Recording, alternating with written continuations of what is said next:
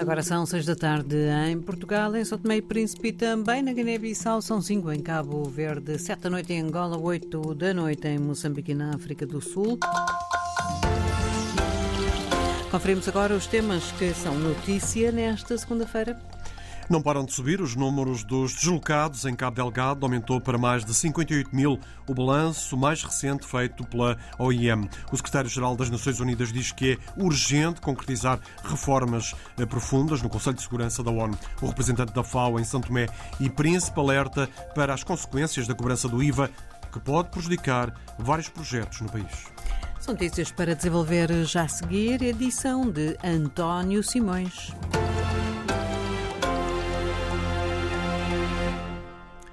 Aumentou para mais de 58 mil o balanço dos deslocados da violência armada na província de Cabo Delgado, no norte de Moçambique. A atualização da Organização Internacional para as Migrações abrange os dias 8 a 25 deste mês. Na mapa, no distrito de Herati, na província de Nampula, acolhe o maior número de deslocados, onde mais de 33 mil pessoas eh, procuraram refúgio eh, na região. Na vila, eh, há falta de todo o tipo de bens de primeira necessidade para prestar apoio, muitos dos deslocados foram obrigados a ficar eh, em escolas sem eh, condições. Situação que é descrita na RDP África por Marshal Manofredo, membro da Associação de Estudantes eh, Pesquisadores, sediada em Nampula, que se está a mobilizar para apoiar as populações deslocadas estão em diversas escolas e as escolas não comportam de latinas melhoradas.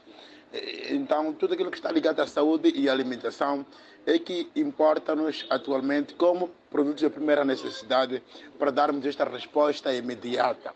Uma vez que o deslocamento portanto, de Churi a Mapa foi um deslocamento imediato, então nós notamos que a primeira urgência neste momento são tendas, é a questão da, da alimentação e a questão de material higiênico, principalmente para crianças que estão extremamente expostos a qualquer tipo de doença.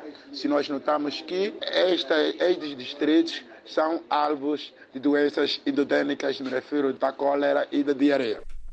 Entre as mais de 33 mil pessoas que estão refugiadas na vila de Namapa, a maioria são eh, crianças. A Associação de Estudantes Pesquisadores junta-se à Associação dos Refugiados de Moçambique no apoio aos deslocados no norte da província de Nampula, cuja iniciativa Marshal Manofredo explica. Visa inteiramente responder às questões básicas desta, deste deslocamento.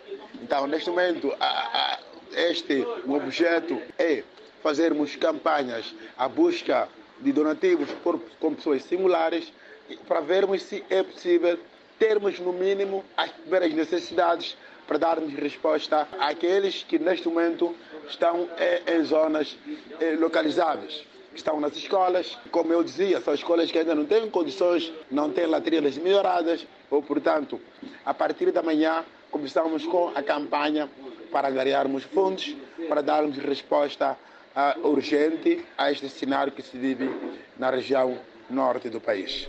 Marshal Manofredo em declarações à RDP África com o retrato de uma situação de precariedade na vila de Namapa, em Nampula, que acolhe mais de 33 mil pessoas que fugiram à violência armada na província de Cabo Delgado. E a rede moçambicana dos defensores dos direitos humanos alerta também para a dramática situação dos deslocados no norte do país. O presidente da rede defende a necessidade de mobilização eh, no apoio ao Orfeu de Salisboa. O Estado é de choque para o que está a acontecer em Cabo Delgado, diz Adriano Novunga. Há crianças, mulheres que estão em Chiur, que estão noutras partes deslocadas, não têm o que comer, não têm o que cobrir, perderam tudo. Como província de Cabo Delgado, como país, temos que nos organizar para apoiar a nossa população. Então, esta é a primeira linha. A segunda linha, diz o presidente da Rede Moçambicana dos Defensores dos Direitos Humanos, tem a ver com a melhoria das condições do Exército Nacional que procura travar o avanço dos extremistas desde finais de 2017. Não há ruandês nenhum que há de vir proteger aqui. Samim está aqui para ajudar por um tempo, mas cabe aos moçambicanos proteger Moçambique. O, os governantes têm que parar a corrupção. Tem que parar a corrupção que faz com que os nossos meninos não tenham uniforme, não tenham botas adequadas, não tenham comida, não tenham armas de qualidade para repelir aquela situação. A rede moçambicana de defensores dos direitos humanos defende, por outro lado, a necessidade do diálogo no país também o reitor da Universidade eh, Joaquim Chissano, Jamice eh, Taimo, veio hoje defender a mobilização urgente da sociedade civil no apoio às vítimas da violência armada na província de Cabo Delgado. Como primeiro passo é precisamente mobilizarmos-nos para apoio do ponto de vista alimentar, do ponto de vista de o que, é que, nós, o que as pessoas devem vestir e também um local onde essas pessoas devem é, serem abrigadas. Quer dizer, porque são pessoas que nascem, que saíram com, com a sua troça na cabeça. Troça de, de algumas coisas que puderam carregar. E percorreram quilómetros e quilómetros e quilómetros à procura de, de, de um abrigo. Jamis Taimon defende, por outro lado, a necessidade de serem criados projetos mais claros e concretos de ajuda aos deslocados. Eu acho que é momento de nos mobilizarmos como cidadãos olhamos olho a olho, falarmos, não só falarmos, mas procurar maneira. Eu, eu não gosto dessas coisas tempestivas, de, ah, ocorreu, ajudou e pronto.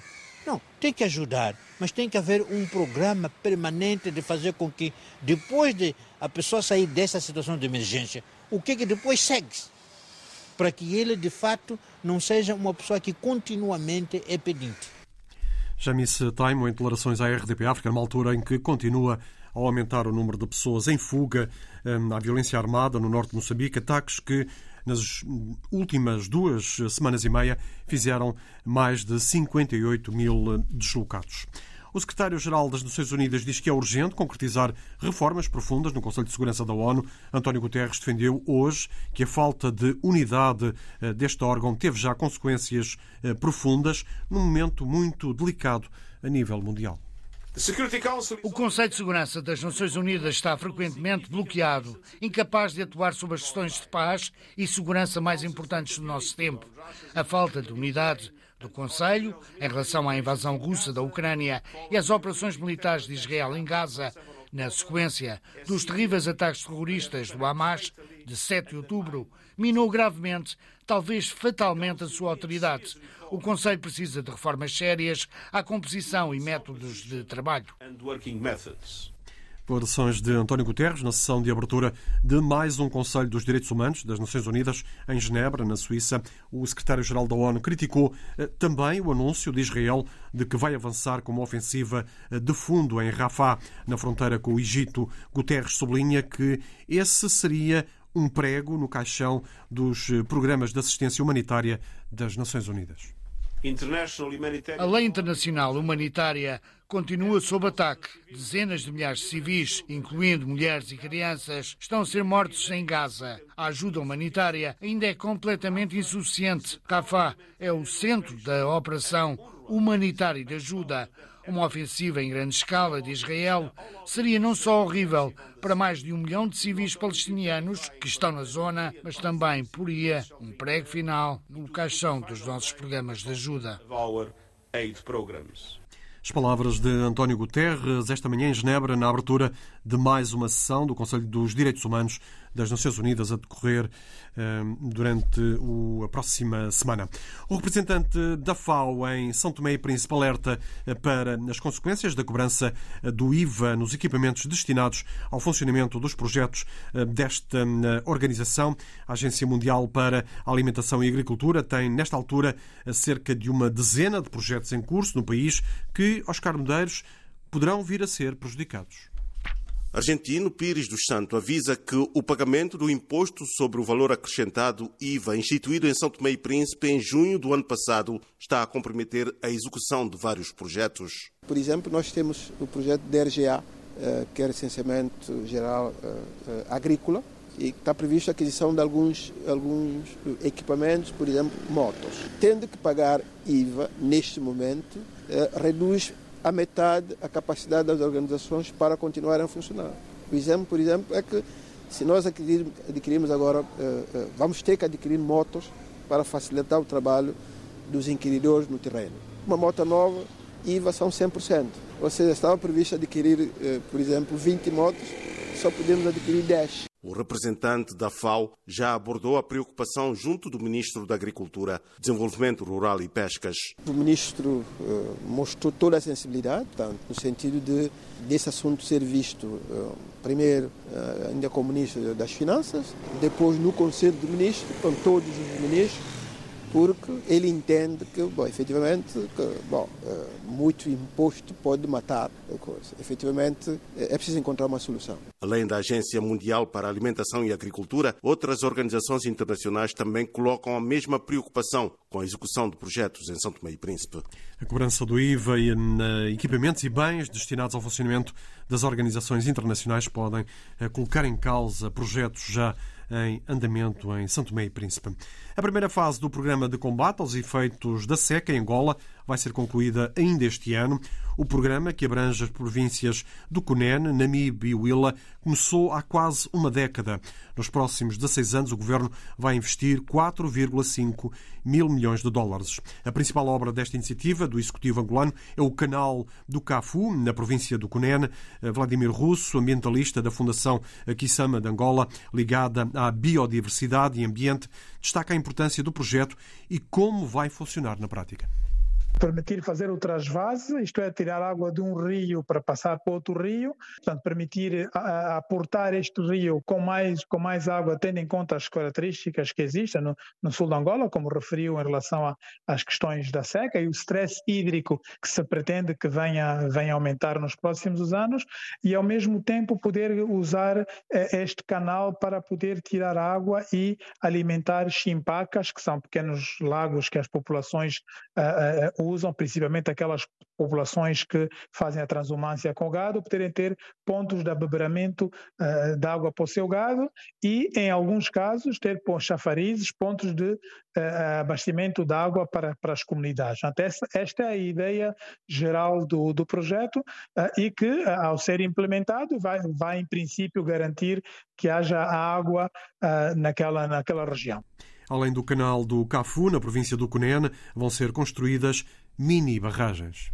Processo das mini-hídricas, que são pequenas barragens de fornecimento de energia, e porque de facto nós estamos a falar de uma zona que não tem abastecimento através do sistema uh, da Rede Nacional de, de, de, Energia, são sistemas isolados e que o surgimento de mini-hídricas poderá permitir o fornecimento de energia para áreas isoladas. Depois, as, as mini barragens de contenção de água uh, serão de facto locais para poder uh, acumular água durante o tempo de chuva e depois continuar a descarregar essa água durante o tempo seco ou durante alguns períodos de estiagem, mesmo durante a época de chuva onde não há água.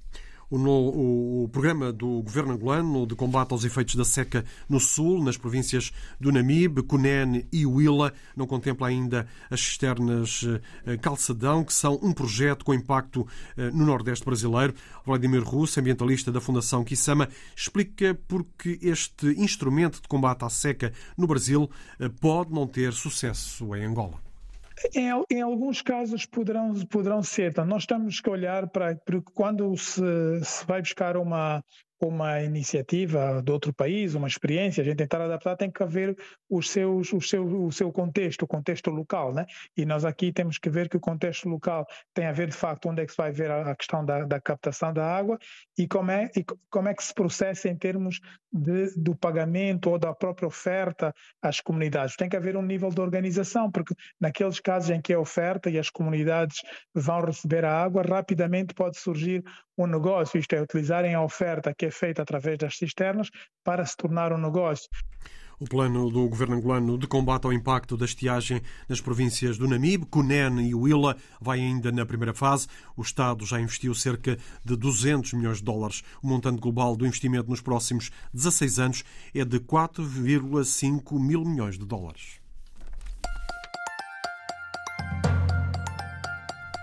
António Simões com as notícias desta segunda-feira.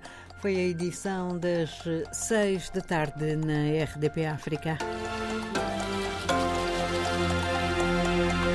Daqui a pouco olhamos para outras linhas da atualidade.